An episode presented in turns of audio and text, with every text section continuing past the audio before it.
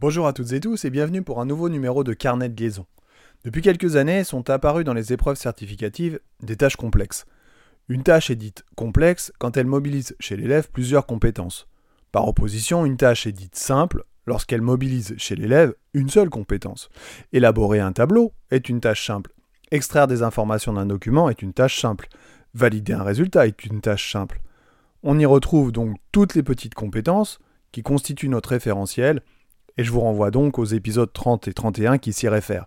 Mais quand pour répondre à une problématique ou résoudre un problème en glace ou au bac, l'élève doit à la fois restituer ses connaissances, extraire des informations, réaliser un calcul et valider un résultat, alors ça devient une, tâche complexe. Complexe n'est donc pas à prendre au sens difficile, mais plutôt au sens ensemble de compétences à mobiliser.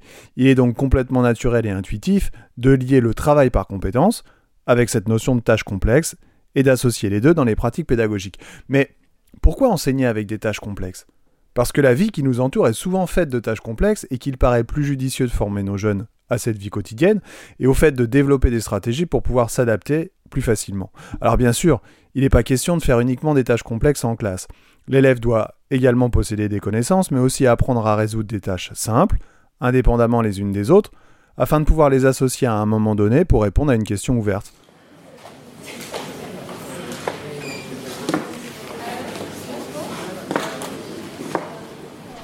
Mais cette association de plusieurs tâches simples peut également permettre de donner du sens à ce que l'on fait en classe et d'éviter les questions à tiroir ou les TP recettes de cuisine à l'ancienne qui finalement suscitent peu de questionnements de la part des élèves. Parce que la tâche complexe peut permettre aussi de susciter ce questionnement et donc la motivation. On se questionne, on donne du sens, on se motive, on cherche et on trouve. Alors bien entendu, il n'est pas question de laisser tout le boulot au prof de terminale, et chaque enseignant doit essayer, peu ou prou, de produire des tâches complexes afin de préparer au mieux ses élèves en vue des épreuves certificatives. Les manuels scolaires s'y sont mis d'ailleurs et on peut trouver de plus en plus d'exemples dans les livres. Cette pratique est d'autant plus intéressante et formatrice si l'activité, la tâche complexe donc, proposée peut s'adapter à la diversité des élèves en laissant une liberté maximale dans la résolution et le chemin qui amène à la solution. Autrement dit, s'il y a plusieurs chemins possibles pour arriver à la solution et que l'élève, chaque élève, est libre de choisir le chemin qui lui correspond le mieux. Alors se posent évidemment deux problèmes majeurs pour l'enseignant, la difficulté à produire une activité suffisamment riche et bien construite pour permettre cette liberté, et puis la difficulté à évaluer de manière juste toutes les productions d'élèves, si différentes soient-elles. C'est très difficile de produire une tâche complexe où l'autonomie des élèves est totale, une tâche complexe qui soit vraiment complexe.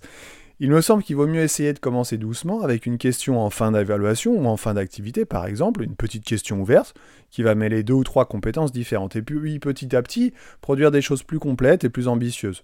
On peut aussi imaginer en sciences une partie d'activité expérimentale qui soit sous forme de tâches complexes et puis une autre partie plus guidée. Alors vous allez me dire, bah et l'évaluation?